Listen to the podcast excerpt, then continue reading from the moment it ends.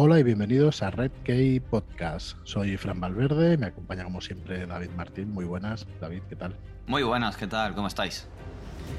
Muy bien, y hoy nos acompaña Leticia. Leticia Lara, ¿qué tal? ¿Cómo estás? Muy bien, muchas gracias por invitarme. Muy buenas, ya deseando hablar contigo un día que, van pasando las semanas. La verdad es que se pasa rápido el tiempo, ¿eh? Sí. Ya no, recuerdo cuándo fue el, el, último, la verdad, pero ha dos o tres meses ya. Sí, sí. ¿No fue con Deres Kunsken? No. Puede ser, ¿no? Eh, sí, yo creo que sí, fue ese. O igual, yo creo que sí. Yo creo que sí. Derek Kunsken, la verdad es que también bastante, bastante recomendado. Eh, el Quantum, Quantum Magician y todo eso, ¿no? Todos aquellos que nos estuviste explicando.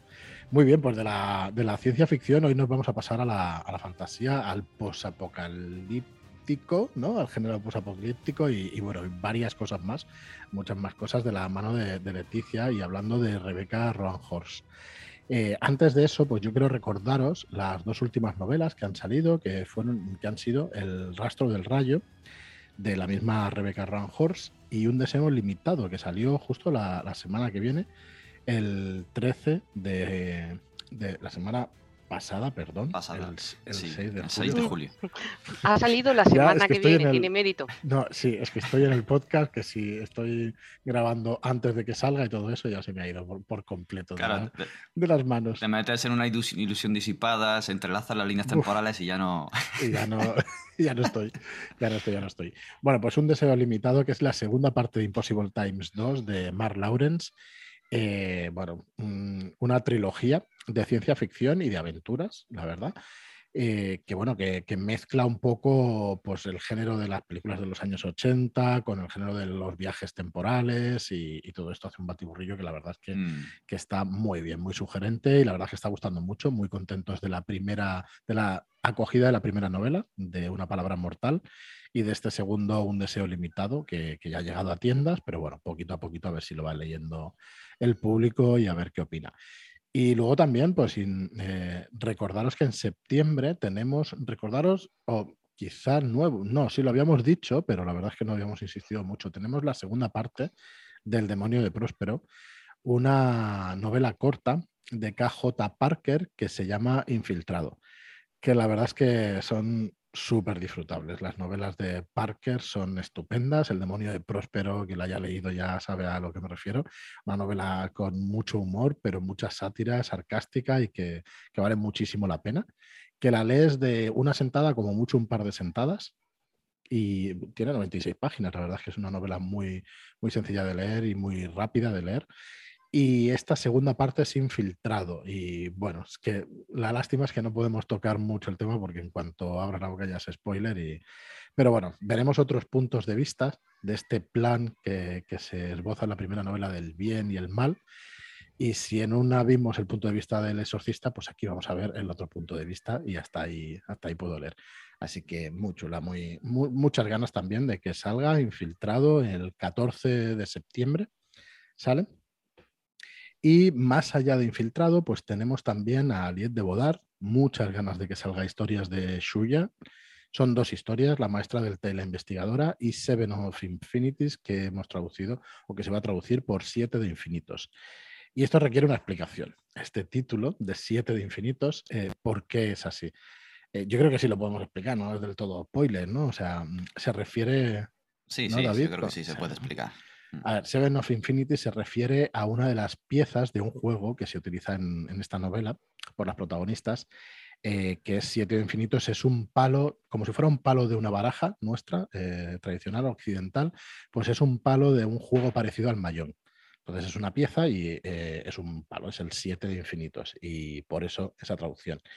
Así que bueno, historias de Shuya, de Aliette de Bodard, que saldrá el 26 de octubre y eh, dos novelas más para, finalizar el año. La primera es El del Reis, de Adrian Tchaikovsky.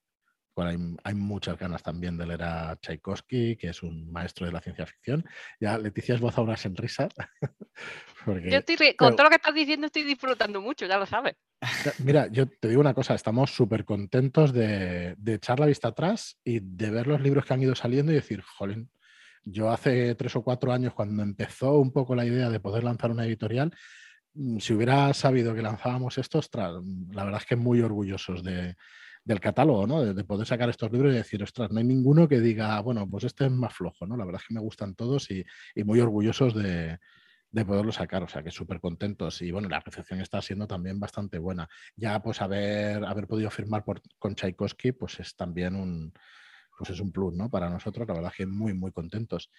Y como os decía, pues el del Race de Adrian Tchaikovsky para el, para el 2 de, noviembre y para el 9 de noviembre, la semana siguiente, pues tendremos la tercera parte de Impossible Times de Mark Lawrence, que es una ilusión disipada.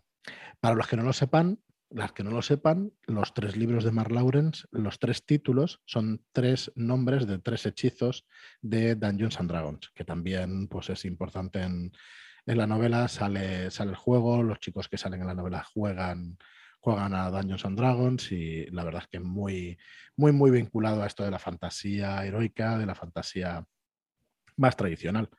Así que, bueno, como os digo, pues unos lanzamientos este año.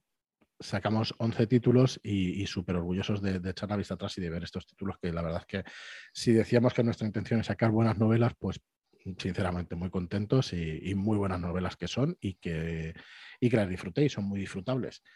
Más cositas que decir antes de dar paso a Leticia. Eh, Telegram, tenemos un grupo de Telegram donde ya somos cerca de 190 personas, eh, personas que estamos comentando pues cosas de, de, ciencia ficción, de terror, de fantasía que hacemos recomendaciones, que bueno, no solamente hacemos recomendaciones en este podcast, sino que en ese grupo de Telegram, pues hay un montón de aficionadas y aficionados a la ciencia ficción, a la fantasía y al terror, como os digo, y que bueno, lo pasamos bastante bien comentando. Por ahora eh, es un grupo que se puede seguir sin mucho problema y no hay mucho volumen de mensaje. En cuanto vayamos creciendo, pues bueno, veremos cómo se desarrolla. Pero la verdad es que un ambiente muy chulo y, conociéndonos entre los miembros y sobre todo pues recomendando, recomendando cosas.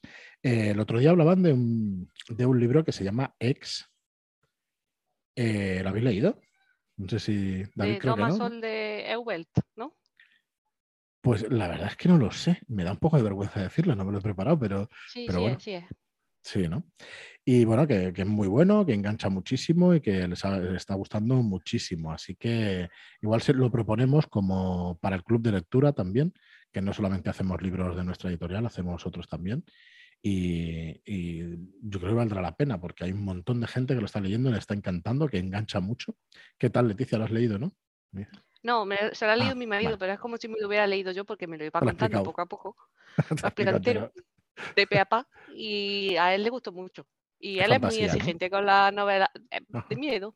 Él es muy exigente con las novelas de miedo y dice que, que ah, le gustó mucho, así que yo entiendo que estará, estará muy bien. Muy bien, muy bien. Pues bueno, a ver cuándo lo cogemos y, y le damos una leída. Muy bien, pues eh, Nada, eh, vamos a pasar entonces con Rebecca Roan Horse. Me cuesta un poco el, el, apellido. Es una, es, una mujer americana. Y bueno, doy paso un poco a David que nos expliques un poco su biografía, que toquemos alguna de las cosas y enseguida vamos con, Leticia. Si quieres tú eh, meter algo, Leticia, durante la biografía y eso, oye, que, sin problema. ¿eh? Bueno, Rebecca Ron Horse la verdad es que eh, es curioso ya, el apellido ya te evoca, ¿no? A algo, algo nativo americano, quizá.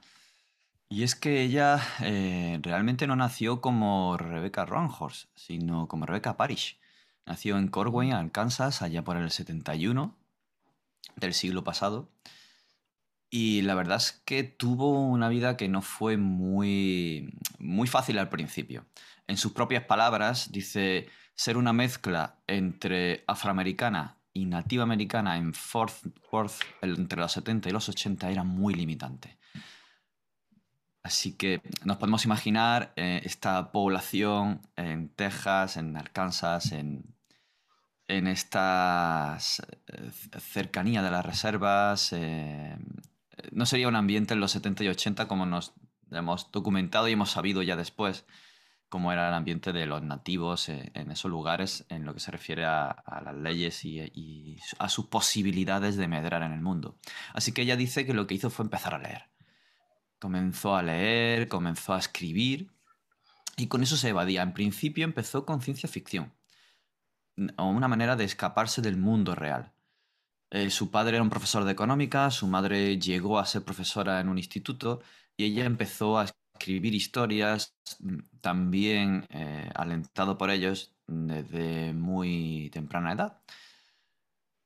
Así comenzó a, escribir, a enviar relatos a revistas, a, a desarrollar su talento eh, se fue documentando mucho más a nivel familiar por la parte de, esa mitad eh, nativa americana que tenía y por eh, pura, puro, interés para profundizar en sus raíces, en toda la cultura y, toda la herencia de los indios navajos, que es la, que, la, parte americana que ella, de la que ella procede. Consiguió llegar a, a Yale y se graduó además allí. Es todo un, éxito para una persona viniendo de, estas zonas de reserva. Y actualmente también tiene otro título de la Universidad de Nuevo México, si no recuerdo mal, de las leyes especializado en las leyes, federales mm, para los nativos americanos, de la nación navaja concretamente. Incluso ha llegado a, trabajar como fiscal de la Corte Suprema de los Navajos. Ahora mismo, bueno, vive en Nuevo México con su marido que también es navajo, con su hija. Y según ella, eh, bebe mucho, mucho café negro. La verdad es que es una mujer... Eso. Sí, sí, ah, es muy, muy interesante eh, la historia de esta autora. Y sí, a poco que podáis ver alguna de las entrevistas que, da, em, eh, siempre tiene algo que decir y, tiene algo que añadir a lo que no estamos acostumbrados. Con respecto a su literatura, pues bueno, en sus obras hay un montón de nominaciones, de, premios. De hecho, ha sido varias veces el bestseller del New York Times. También ha ganado premios Nebula, Hugo y Locus. Por ejemplo, eh, ya que nos trae El rastro de rayo, pues es que es el primer libro de, este mundo, del sexto mundo, ganó el premio Locus a la mejor primera novela, ¿no? O sea, la mejor novela de, esta saga. Y también eh, tiene Nebula, eh, Lugo y también finalista de los World Fantasy. Eh, también con. Incluso la segunda, Storm of Locus, fue nominada para los Locus, valga la redundancia, ¿no? Es muy curioso que los, Storm of Locus sea nominada a los Locus. En fin, es una tontería mía de verano que me da el sol mucho cuando me levanto, ya no rijo bien. Em, y bien, bien, o sea, mm, ha tenido eh, mucho éxito. Y estas no son solo sus novelas, tiene otras muchas eh, que también han sido elegidas eh, en premios del público, en premios del New York Times, de mm, El Audible también, por ejemplo, como Resistance Reborn también, que forma parte de, la Grada de las Galaxias. y es muy interesante que haya sea capaz de, abarcar tantos tipos de, dentro del género de la ciencia ficción o del space opera, que sea capaz de moldearse a diferentes eh, estructuras narrativas y, imbuirse y meterse de lleno en algo como la gran cantidad de novelas y sagas que tiene el mundo de Star Wars, ¿no? Sí, yo, en fin. Leticia, lo hemos comentado alguna vez, ¿no? Eh, o sea, alucino con los autores, la capacidad que tienen. Me acuerdo de Derek Kunsken también, que lo hemos nombrado anteriormente, que una cantidad de estudios, de capacidad de idiomas y de, no sé si de inteligencia. Yo mm, sabe mal decirlo, pero es que dices, jolín, son gente muy especial. Esta Rebeca también parece que, bueno, que es una mujer preparada y que, es una crack, vamos. Tiene unos conocimientos brutales.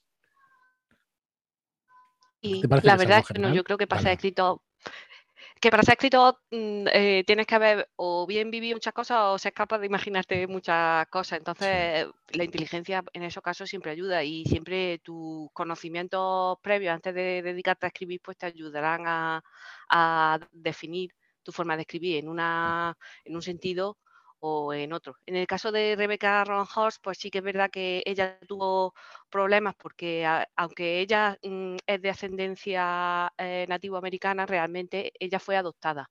Entonces sus padres eran eh, blancos. Y claro, por eso es un, se incluso se le, se le mm, la acusaron de apropiación cultural por escribir sobre temas de, eh, de nativos, sí, de nativos Sí, sí, de nativo americano. Y yo no sé si habrá sido por eso, pero sus últimas novelas se desvían un poco de, lo que a lo mejor había creado en un principio con El Sexto Mundo y con, la, con el relato que ganó el Hugo en el 2018, me parece, que es eh, Bienvenido a tu auténtica experiencia india, copyright. Entonces, lo último ya se ha desviado un poco hacia, otra, cultura. Pero bueno, que no es, solo, es, eh, no es solo su capacidad como escritora y también ser capaz de meterse en el mundo de la franquicia, que dentro de lo que cabe, eh, imagino que mm, será muy lucrativo, porque mm, muchos escritores eh, muy reconocidos también han, se han introducido un poco en, este mundo, porque eh, Ken Liu tiene novelas de Star Wars, eh, N.K. Jameson tiene novelas de Mass Effect. Eh, yo entiendo que el mundo de la franquicia mm. se, paga bien y porque normalmente pues tiene unas ventajas. Un libro de Star Wars siempre se vende.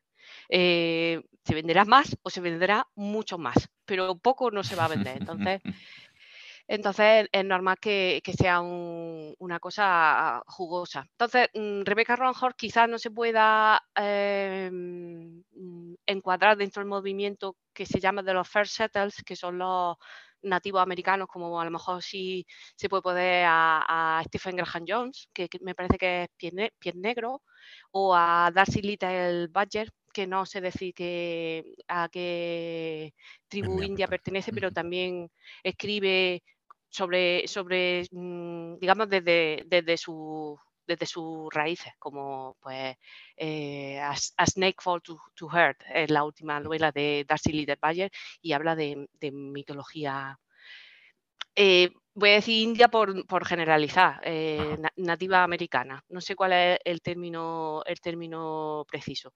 Sin embargo, sin embargo, pues Rebeca, es cierto que cuando escribió El rastro del rayo, pues eh, se nota muchísimo la influencia de esta cultura en su, en su libro, porque a pesar de ser un escenario post-apocalíptico donde ha habido una gran crecida de la agua y realmente mm, gran parte de, Estados Unidos en particular y del resto del mundo en general, aunque la novela se basa en una reserva de antigua reserva de indígena de, de Estados Unidos, perdón, pues en, este, eh, este libro, y entiendo que el siguiente, aunque Storm on Locus no lo he leído todavía, se basan en esa cultura. Y entonces es la supervivencia de esa cultura, porque bueno, han tenido, entre comillas, la suerte de que estaban en un terreno elevado y no le ha pillado el agua, pero también eh, cómo la magia de esa, de esa cultura sigue estando presente y, e influye en la vida de los, de los mm,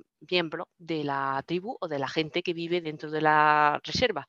Pero claro, eso mezclado con un cierto tono de ciencia ficción en cuanto al, al, Mm, apocalipsis, por, decirlo, el hecho de, la crecida de la agua y demás, porque claro, ya no es lo mismo, ya no puede, eh, no tiene acceso a los mismos materiales que tenía antes con el comercio y demás. Entonces, por ejemplo, el café es súper valioso y cuando le regalan café se vuelve loca y dice, pero ay, esto, no, no le echa azúcar, no lo vaya a estropear, déjame que lo disfrute como es. Y, la que es mujer de café negro, que a ella le gusta el café negro.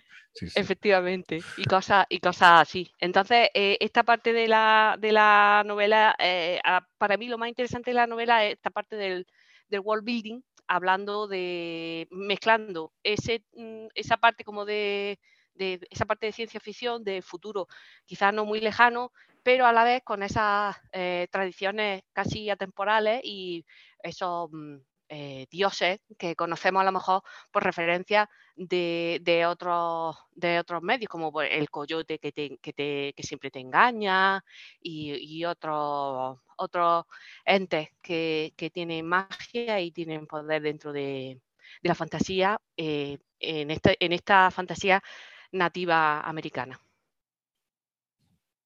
Oye, antes de que sigamos por aquí, por el rastro del rayo y todo eso, a mí me resulta curioso, yo no sé si sois aficionados a los cómics, pero bueno, David sí que sé algo más, no sé si Leticia tú has leído mucho cómic, pero sí me resulta curioso que, ha escrito también para Uncanny X-Men, para, para, los, para la Patrulla X, digamos, para... Me parece alucinante que la hayan cogido. Recuerdo en su día, cuando salieron los primeros personajes nativoamericanos, eh, a ver, Trueno, ostras, pensaba que me acordaba. Pájaro de Trueno, pero ese acabó regular. Acabó mal. acabó regular, llegó el conde Nefaria y ¡ay, ay, ay! Es como has leído? Luego salió el hermano. Más que yo, luego salió el hermano. Eso, luego salió el hermano y todo eso. Eh, Daniel Munster, que salió también en Los Nuevos Mutantes y todo eso, y había como pequeñas pinceladas, o sea, claro, iban metiendo personajes, ¿no? De, distintas etnias, de distintas razas, de distintas culturas del mundo. Y sí me acuerdo de eso, y me resulta muy curioso que hayan cogido a Rebecca Horst, igual por esto que dices tú, que como al, haberse, bueno, es igual, elucubraciones no, mejor no las hago, ¿no? Pero es curioso que hayan cogido a una persona y que y creo que le han dado una vuelta a la canción de Fénix. Eh, pues poniendo cositas del mundo de, los nativos americanos, que resulta pues eso muy, muy, muy curioso. Y, bueno, y que Marvel no son tontos, que ya sabemos hoy en día ya quiénes son Marvel. Yo creo que el que había leído cómics ya sabía que había calidad en muchos de ellos, pero, pero últimamente con lo que están haciendo en el cine y todo esto, ya tienen otra, otra manera de verlos. Y no son tontos, ¿eh? de coger esta mujer y, y, ponerla a guionizar cómics, también me parece una cosa muy curiosa y que, me ha llamado mucho la atención. A ver si llegan aquí.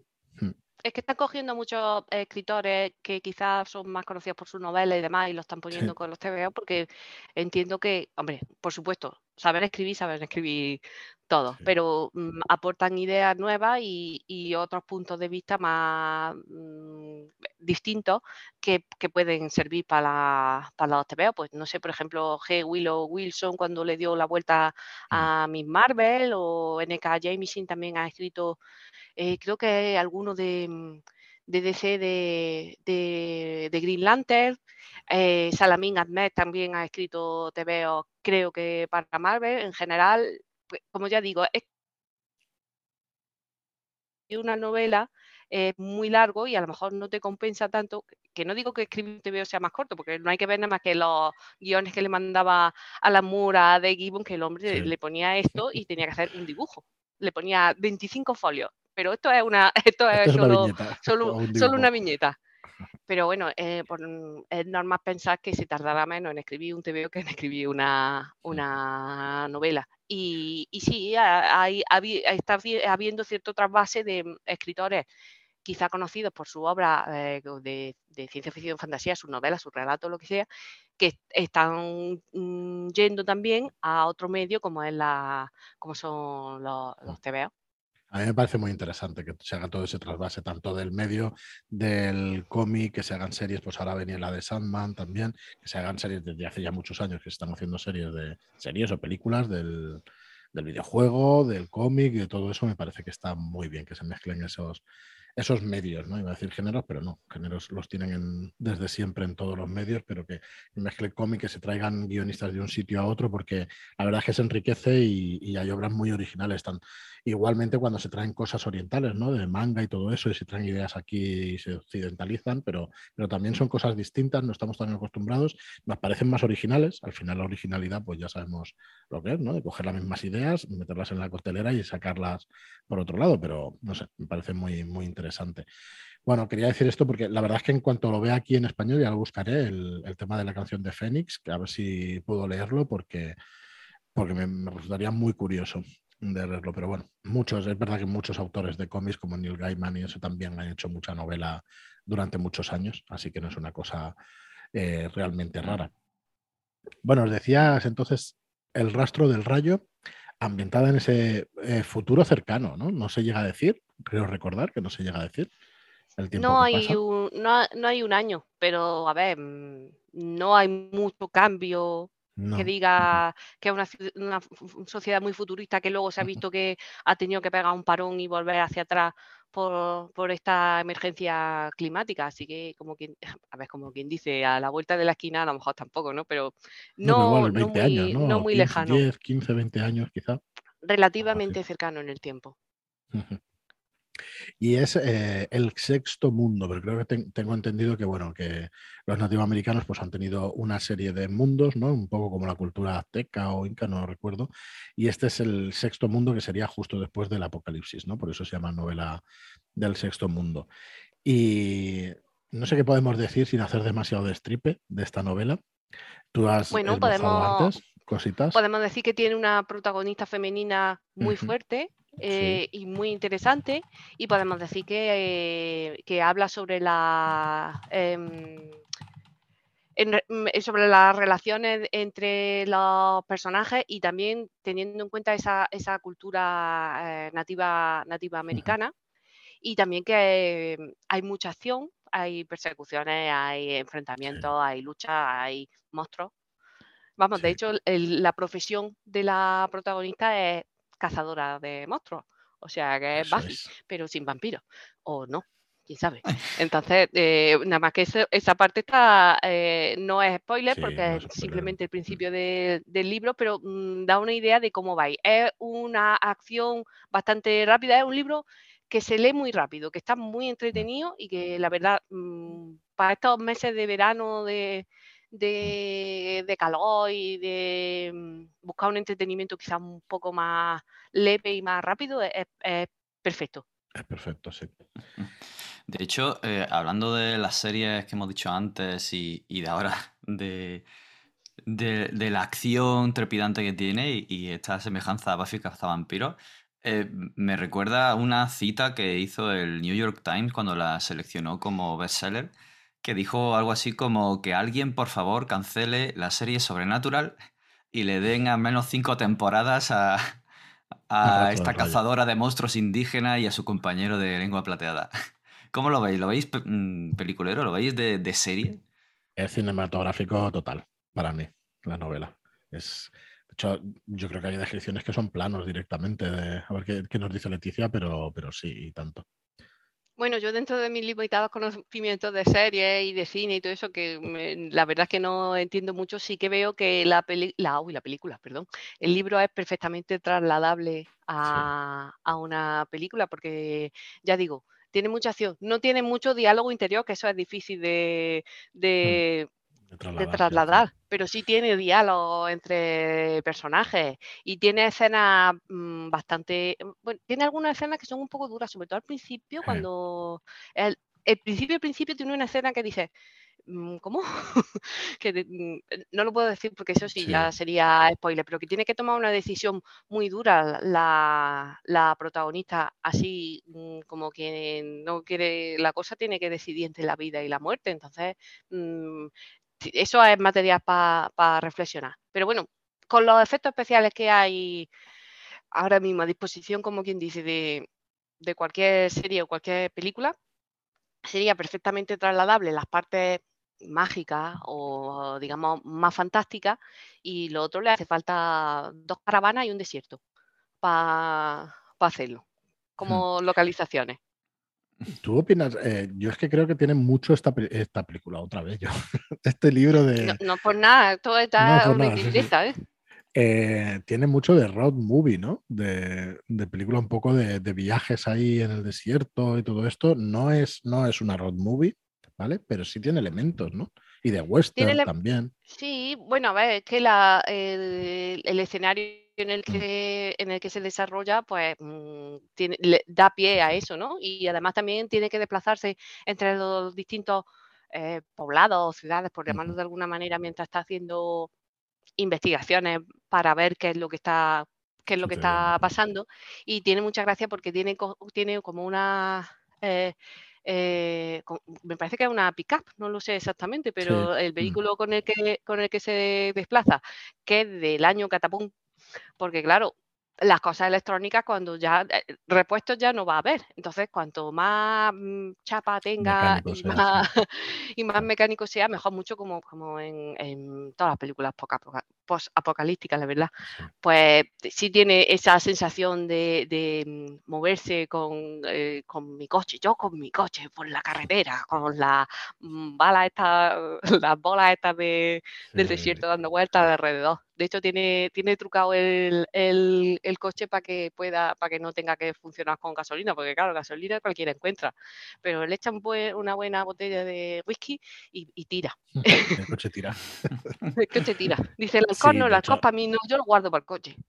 El vehículo es el que sale en la portada. la portada de Tommy Arnold, que es una pasada de portada, la verdad. Y sale Maggie, sale la protagonista, sale el otro protagonista, Kai, y sale pues esa pickup, ¿no? Esa, mm, sí, pickup, e, ese coche con, con, el maletero, digamos, cortado para ponerlo y que está visto. Me explico es que un Así caben mejor los rifles y los monstruos. Sí, correcto. No, tiene una que entretenerse con maletero. Sí, sí. Bueno, em, ¿qué más cosas tiene? Tiene peculiaridades como está tocando mucha mitología navaja, mucha mitología india, y, te saca muchas cosas que nosotros somos desconocedores, pero yo creo que, están metidos ya en la cultura popular del mundo entero, ¿no? Esa magia totémica o esos dioses de alguna manera de animales y todo eso, ¿no? la verdad es que no, no, sí, sobre todo... a, mí no, a, mí no, me resulta raro de leer ni. No, pero la, la figura del coyote me parece que es que mm. ya la tenemos muy interiorizada y como mm. es un protagonista que tiene bastante relevancia en lo que es la, mm. historia, pues no nos pilla de, sorpresa, ¿no? Porque, en fin, es que el coyote ha salido hasta en los Simpsons. Bueno, si ya sale en los Simpsons, ya que te conoce, te conoce todo el mundo. Pero, por ejemplo, pues cuando habla de las balas, tiene unas balas especiales para hacer frente a los monstruos que tienen obsidiana, que, que tienen esas referencias culturales también. Y, y, bueno, en general la magia no es, no es complicada. Sí que es cierto que tiene algunos términos que se te van los ojos leyéndolo, porque que dice esto, en voz alta no lo voy a leer, porque hay una conjunción de, consonantes y, acentos raros que, que, nos pilla un poco sorprendido, pero bueno, lo lee y ya está, que se lee wichi wichi, pues wichi wichi, pues, no sé, no sé cómo se lee, pero bueno, sigue, sigue, sigue para adelante. Pero eso le da como cierta, consolida la idea de que está hablando de una cultura eh, que tiene mucho más detrás de lo que tú mm. estás siendo capaz de ver en, en el libro y que te anima a lo mejor a seguir explorando sobre, sobre, ese, sobre ese mundo. Entonces, eso me parece también un acierto por su parte. Sí, además te lo va explicando poco a poco, tampoco te sumerge directamente. No, pero glosario, glosario no hay, no, no, hay glosario que puedas consultar, pero es verdad que dentro de la propia narración, narración y, incluso está esquivando los, los spoilers, no, perdón, los infodumps, que es una cosa también que se le agradece, porque si no, ah, toma, te lo voy a explicar, toma, dos folios mm. de, de cultura según cómo te venga, te cansa o no te cansa, ¿no? Eh, pero no, lo, integra, lo integra bastante bien. No, ya digo, no es una lectura que, requiera todas tus neuronas, es una lectura que se puede disfrutar. ligera, sí. Mm, ligera, a lo mejor ligera no es la palabra, entretenida. Es que tampoco hace falta que mm, ser doctorado en física cuántica para entenderlo. Eh, eh, y esos libros se agradecen también. Es muy entretenido. Al final el libro, yo, yo es que el término no sé si es adecuado, ¿no? Pero eh, es, es paleomitero. La verdad es que te sientas allí, disfrutas del libro como si fueras a ver una película pues de, acción, de acción, pero sinceramente, o sea, es algo más, ¿eh? porque el libro está muy bien escrito y esta mujer sabe muy bien por dónde te está llevando y, bueno, la manera de escribirlo, sobre todo lo que tú decías del world building y la manera de escribir el libro, creo que son las, las dos grandes Mm, las dos grandes perlas de este libro, pero luego a mí también me gustan mucho los personajes y la trama podrá ser un poquito más, eh, podrás vértela venir, no podrás vértela venir porque yo sinceramente no, no me la vi venir, pero bueno, y es que enseguida que empiezo a leer, eh, abrazo la premisa que me explican y, y me lo trago todo hasta el final y luego me sorprendo incluso con el final. Y los personajes también, la verdad es que me gustaron mucho.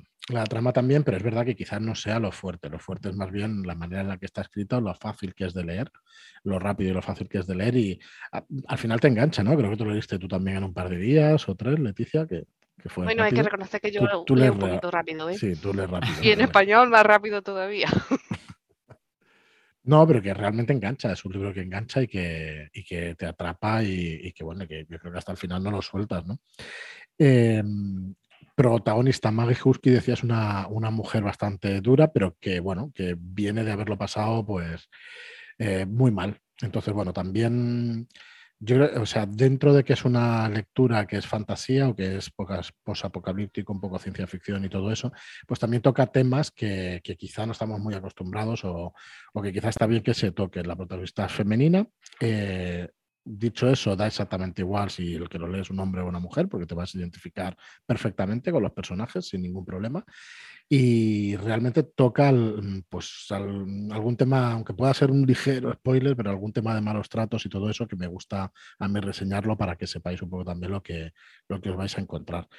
Y, bueno, yo igual la, la, novela es una excusa para explicar cosas que le han pasado a la misma autora. Creo que ella también lo refiere así en, en algunas entrevistas y eso, y está muy interesante también ver esa faceta y esa parte de, la protagonista está muy interesante. Eh, luego de personajes, pues sí, tenemos a Maggie, tenemos a Kai, y luego hay algunos, como tú decías, pues parecen secundarios, como el Coyote, pero en realidad es un personaje central también del libro. Un personaje de esos que no te puedes fiar, de, siempre estás dándole vueltas a ver qué es. Y ya te digo, yo no, no pillé los giros, así que bueno, cada uno ahí ya, pues hay gente que los ve más rápido, hay, veces que depende del momento en que te pille, pues los puedes ver o no, como en las películas. Muy bien, pues nada, existe este libro que es El rastro del rayo. No sé si quieres decir algo más de, de Maggie Husky del rastro del rayo, Leticia. No, creo que le hemos dado un buen repaso al libro, ¿verdad? Un buen repasillo. Pero bueno, Rebeca Ronhorst no tiene solamente este libro, ¿no? Tiene tres novelas también eh, interesantes, así que eh, dale, dale, vamos a hablar de Black Sun si te parece o tiras tú por la que quieras. Sí, bueno, estamos locos, como no lo he leído, no, no, no, es la segunda puedo, parte, no puedo decir, es la siguiente parte de, de, estar del sexto mundo. Sobre eso, decir que es autoconclusiva, esta primera, el rastro del rayo es autoconclusiva, esto Locus eh, conserva la protagonista, pero creo que incluso se traslada de escenario, ¿eh? no creo, seguro, se traslada al escenario y no está dentro de la reserva navaja de Dineta, ¿no? Me parece que es la, reserva, no sé si lo digo bien, porque como tiene tres acentos, ¿no? Pues igual se, se, pronuncia de otra manera. Y en Stormos Locus, pues sí sale Maggie de, ese escenario, pero bueno, sigue la protagonista, pero son novelas autoconclusivas, que es la, un poco la gracia también de, seguirlas. Y no las has leído, entonces, eh, ¿por cuál seguimos? Dale, Black Sun me parece bien, a mí esa me, mm, me, parece estupendísima, me gusta muchísimo. Es un libro que está situado como en pues no sé si sería cultura azteca o cultura maya, porque no es exactamente la traslación de, ese tipo, podemos llamarlo cultura mesoamericana, que como, ya, como sabemos estaba muy eh, influenciado por el sol y tienen diversos puntos, diversos puntos de vista. Dos de ellos son avatares de los, de los dioses y me encanta sobre todo porque uno de los personajes es ciego y vemos cómo mm, ha desarrollado su vida de forma que esa em, diferencia con los demás pues apenas, apenas le influye porque es capaz de, hacer, de valerse por sí mismo y demás aún sin ver. Y, tiene también muchas mm, intrigas políticas porque hay muchos clanes y muchos poderes y tiene su parte de fantasía porque utilizan águilas gigantes para, para volar, eh, el, clan de, el clan de la ahora no me acuerdo si son águilas o son cuervos, pero bueno, son pájaros gigantes para, para volar y la verdad es que ese libro tiene, yo le puse muy buena puntuación porque me, gustó mucho cómo iba aunando todos los hilos, que eh, eh, todos los puntos de vista que eran desde distintas eh, posiciones y que a lo mejor no tenían nada que ver los unos con los otros y al final se van aunando, se van aunando en un clima final que que bueno, que está muy relacionado también con lo que entendemos como la cultura eh, de Centroamérica, antigua de Centroamérica, y, termina súper bien. O sea, termina súper bien. Eh, eh, está muy, muy bien pensado cómo juntar todos estos distintos caminos para que acaben todos a la vez en el mismo sitio de una forma mm, estupenda. es que no quiero entrar mucho en el spoiler tampoco porque... Es complicado. Es, muy, es muy complicado, pero es un libro muy, muy, muy recomendable, la verdad. Estuvo, creo que, nominado a varios premios en su momento y no me extraña porque, porque merece, merece la pena. De los que he leído de Rebeca, mm, es el que más destaca. Eh, sin, quitarle valor a los demás, pero es que me parece un libro muy, muy bueno. También, en este caso, eh, por supuesto, el, el la construcción del mundo y el escenario y la cultura está muy bien reflejada, pero mm, también eh, le da importancia a los personajes que a lo mejor, bueno, no quiero decir que los personajes del Rastro del Rayo no fueran tan no fueran malos, pero es verdad que en esta ocasión como que compensa un poquito más el escenario y los personajes y la trama. Está todo al mismo nivel y a un nivel bastante alto. Entonces eh, da como resultado una obra eh, muy compacta y, muy muy agradable de leer. Esta sí necesita un poco más de implicación por parte, por parte del lector, porque claro, como hay distintas tramas políticas, pues hay que ver mm, cada intriga eh, quién la lleva a cabo y cuál es el objetivo por el que, la, lleva a cabo. Pero mm, es, un libro de, muy recomendable. Eh, tiene una segunda parte que es Febre Star, que se lo he leído pues hace, hace relativamente poco, que se, bueno, adolece del síndrome, del síndrome del, segundo libro de una trilogía, ¿no? Que en el primer libro todo es, oh, ah, oh, sorpresa, no me esperaba esto, no sé qué.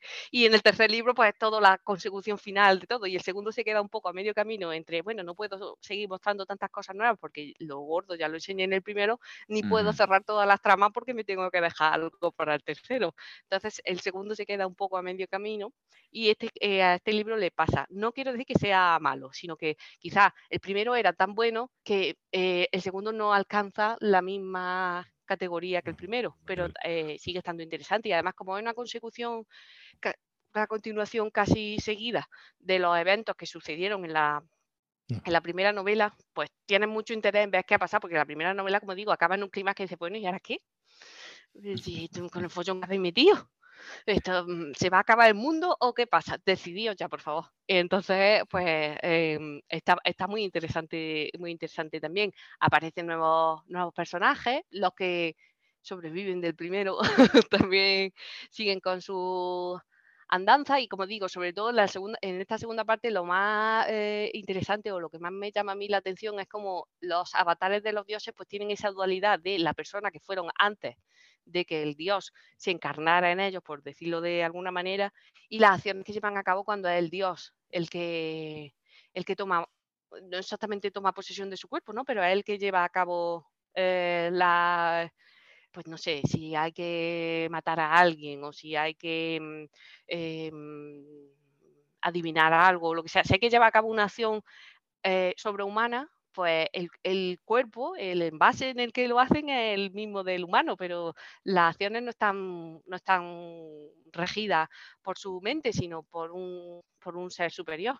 Entonces, esa, esa, dualidad está muy interesante, sobre todo porque, como ya digo, como hay dos personas que son, que son avatares, pues se ve que em, la dualidad, no voy a decir la dualidad entre bien y el mal, pero sí entre la luz y la oscuridad, que a lo mejor no tiene por qué ser malo la oscuridad, porque es necesario un equilibrio entre, entre ambas, ¿no? Entonces esa parte está, está muy, muy chula, muy, muy interesante también.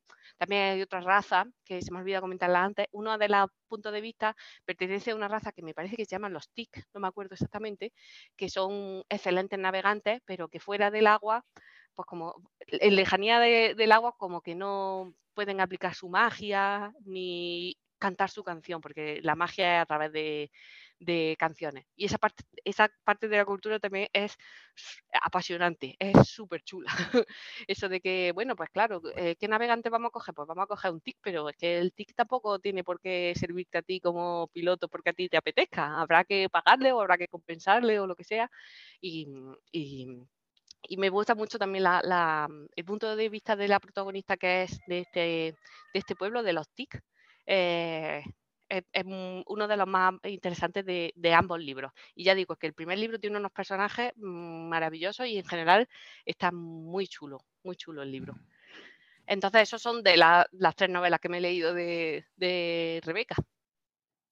Estas son muy interesantes. De hecho, lo que comentabas antes de, de las nominaciones, y es que ha estado nominada a los Locus, a Nebula y a Hugo, a los tres grandes de a los que ya suele estar abonada Rebeca Ronjos. Es una auténtica maravilla. Y, bueno, este febre de estar. Sí, sí. Sí, que yo parezco publicista, pero no, es que los libros se venden solos. Yo solo destaco lo, lo, más interesante. De hecho, acaba de salir. El febrero de estar de este año, ¿no? Eh, acaba de, este salir. Sí, hace nada. Ha salido hace ¿Hay, hay fecha para el, para el siguiente? No, ¿Se sabe algo? Incluso el título, es que no. No, No, No, no, no. No se ve también nada, está todo no ahí. y estará, estará la mujer trabajando en ello, que es que tampoco Sí. es tan fácil que los libros tampoco son cortos. Si son 400, 500 páginas y eso hay que sentarse y hay que Y escribirlo. aparte, Que no es A tan que- fácil, a ver, que no, es- que no todo el mundo es Tchaikovsky. y que está sacando un montón de cosas distintas, ¿eh? que yo pensaba que solamente se centraba en estas sagas y no, está sacando un montón de cosas distintas, aparte de lo de las eh, los títulos de las franquicias grandes y todo eso, de las franquicias como, como Star Wars y todo eso, ¿sí? Eh, Sí, y por hablando ejemplo, de. eh, por ejemplo, este año, perdona David, este No, año no, sí, ha, ha ayudado a John Joseph Adams como editora del mm, The Best Science Fiction, eh, ¿cómo se llama? The Best American Science Fiction and Science Fantasy Fiction, of the. Year. Entonces, pues también, a ver, hacer una labor de, eh, de editora de un lo mejor del año tampoco es fácil porque tienes No que fácil, leer no. mucho para escoger qué es lo mejor del año. Aunque el John Joseph Adams le haya hecho una criba eh, anterior para decirle, bueno, pues tienes Mm. que escoger, eh, no sé, me lo imagino, tienes que escoger entre estos 100 relatos y tenemos que sacar 20, 10 de fantasía y 10 de ciencia ficción. Me lo estoy inventando, ¿vale? Pero bueno, es que para leerse 100 Ujú. relatos y para decidir entre ellos también tiene, tiene tarea Sí. la cosa. Entonces, sí, es- sí. es- mm, esto de haber hecho esto y lo que haga aparte en su vida con sus estudios, siendo profesora o lo que sea, que no es tan fácil sacar una novela al año o cada dos años, que eso hay que sentarse y, y hay que escribirlo. Y tanto. Mm. Y tanto. Ah, como curiosidad, eh, ya se ha firmado una adaptación de Black Sun para hacer una serie de televisión. Producida por Angela Khan. No sé quién es esa señora, pero no me extraña porque mm, ya os digo, es que es un libro que merece mucho la pena eh, leerlo. Eh, ahora, ¿cómo lo van a adaptar? Pues no lo sé. Porque también te digo, tiene, tiene sus cositas, tiene su. Este no es, no es tan, entre comillas, fácil de adaptar como eh, Trail, eh, el rastro del rayo, porque pues tiene, es, es un escenario mucho más grande, mucho más complejo, muchos más personajes y mm, eh, eh, debe ser más complicado, pero es cierto que si en vez de ser una película se hace una serie, pues entonces mm, sí tienes más tiempo para situar cada cosa e ir contándolo. Lo que pasa es que como ahora están haciendo series de todo, pues no, Mm. no nos da la vida Claro. para verlas. Sí, Totalmente, la- toda la pinta de funcionar bien. Perdona, David. Es AMC la que, ha, la que ha firmado, la que pertenece a esta productora. Que es la que lleva BBC América. Veremos a ver qué hacen y qué, qué medios disponen con estas particularidades precolombinas de las que nos ha estado hablando también Leticia. Porque sí, tal como dice, estoy de acuerdo. Esto tiene que ser muy complejo de, de rodar. Tiene que tener un montón de, de localizaciones, imagino, y de. Y de Sí, y de maquillaje, hacer efectos especiales, ¿no? ¿Es más fantasía que ciencia ficción? ¿Es más ciencia ficción? Sí, no, es fantasía. Muy bien, muy bien. Bueno, pues eh, Rebeca, Rebeca Ronhorst, que, que ha escrito bastantes más cosas. Yo estoy viendo aquí un libro que no sé si habrá salido, veo muy pocos ratings, Tree of Angels y bueno, y varios más. Que bueno, que yo no me cabe duda que esta mujer irá, irá escribiendo cada vez más, irá, irá metiéndose en, en este mundo, porque es que la verdad es que una primera novela, si está su ópera prima, El rastro del rayo, que, que bueno, que quien la, quien- vamos, para mí la quisiera, porque es es, es estupenda, es estupenda, se lee muy rápido, como decíamos antes, muy, muy fácil, pero realmente tiene, tiene su contenido y, y tiene muchísima calidad. Este Black Sun nos lo apuntamos, aunque ya la conocíamos, como podréis comprender, ya la conocíamos y, y bueno, yo eh, no lo he dicho muchas veces, pero lo voy a decir y lo voy a decir en muchos más programas. Al final da igual quién traiga, qué editorial traiga las cosas aquí en nuestro país, pero entre todas yo creo que levantamos también a los autores y levantamos la afición. Así que mm, muy interesante este Black Sun y seamos nosotros o sea otra, pues bienvenida sea porque pues os digo que para mí el rastro del rayo es uno de los títulos del catálogo que más orgullosos estamos de, traeros para aquí. ¿no? Pues yo creo que está bien el repaso a Rebecca Ranhorst, no tiene mucha más, mucha más obra. A ver si consigo esos cómics y en el programa os digo alguna cosita sobre ellos, que me haría mucha gracia. Y nada, Leticia, pues como siempre, muchísimas gracias por pasarte por aquí. De nada, vamos. Oye. Yo me lo paso muy bien. ¿Quieres recomendarnos alguna lectura aparte de esta para el verano? Dinos alguna cosa que hayas leído que haya, te haya parecido especialmente fresca para ahora, para, para estos días de julio y agosto con tantísimo calor, tío. Así, calor. así a traición, sin así a traición. ni nada. A boca si tú lees mucho, ¿no? Pues la verdad es que no, no sé decir. A ver, que me he leído yo. Ah, mira, me he leído una que me ha gustado mucho, aunque facilona tampoco es que sea, pero bueno, se llama Eversion de, de mm, Alastair Reino. Es ciencia ficción, pero cuando empieza a leerlo no parece ciencia ficción porque empieza como una, mm, una em, expedición que está investigando un, es que no se puede decir mucho, pero bueno, es una expedición del siglo XIX aproximadamente que va con su barco, que va explorando los fiordos porque ha habido un fenómeno eh, no muy natural que parece que, se puede investigar, pero luego resulta que ni es una expedición de barco del siglo XIX ni es un fenómeno tan natural. Luego tiene su toque de ciencia ficción que, está muy chulo. Pero ya digo, empieza de una manera, sigue de otra manera y acaba de otra manera, porque claro, el hombre no te lo va a poner fácil. Así que sin entrar en mucho en spoiler, porque ya digo, es, una, novela que es mejor entrar eh, conociendo lo menos posible os digo que además que es autoconclusiva y, es, y bueno, que Alastair Reino es uno de mis autores favoritos, así que tampoco era, era difícil. Y empieza a ser un clásico, ¿no? De ciencia ficción, Alastair Reynolds. Hombre, Alastair Reynolds, si te das cuenta, fue el, primer autor mm, que firmó, bueno, no sé si el primer autor que firmó un, acuerdo de este tipo, pero fue el autor que consiguió que le pagaran un millón de libras por 10 novelas dentro de la ciencia ficción que eso no es una cosa fácil, porque en un millón de libras es un montón de pasta. Aunque sean 10, libros, son 100.000 libras cada, cada libro, pero que es un acuerdo a muy largo plazo, que eso quiere decir mm. que tienen mucha confianza en ese autor de que va a ser capaz de sacar esa cantidad de libros de ciencia ficción y que sabe y saben también a la vez que eh, sus aficionados, sus seguidores van a seguirle eh, el, ritmo. Sí, ah, bueno, es que y además que hasta, hasta ahí Reino hay que buscarle el libro malo, yo todavía no se lo he encontrado. Pues muy interesante, pues muchísimas gracias. Ya hay a traición, pero que que Pero da igual, a mí libro a traición no me importa. me lo preparo rápido. Muy bien, pues nosotros, de hecho, a ver si hacemos un programa antes de llegar a agosto, que supongo que pararemos un par de semanas para dar un poco de descanso y descansar nosotros también.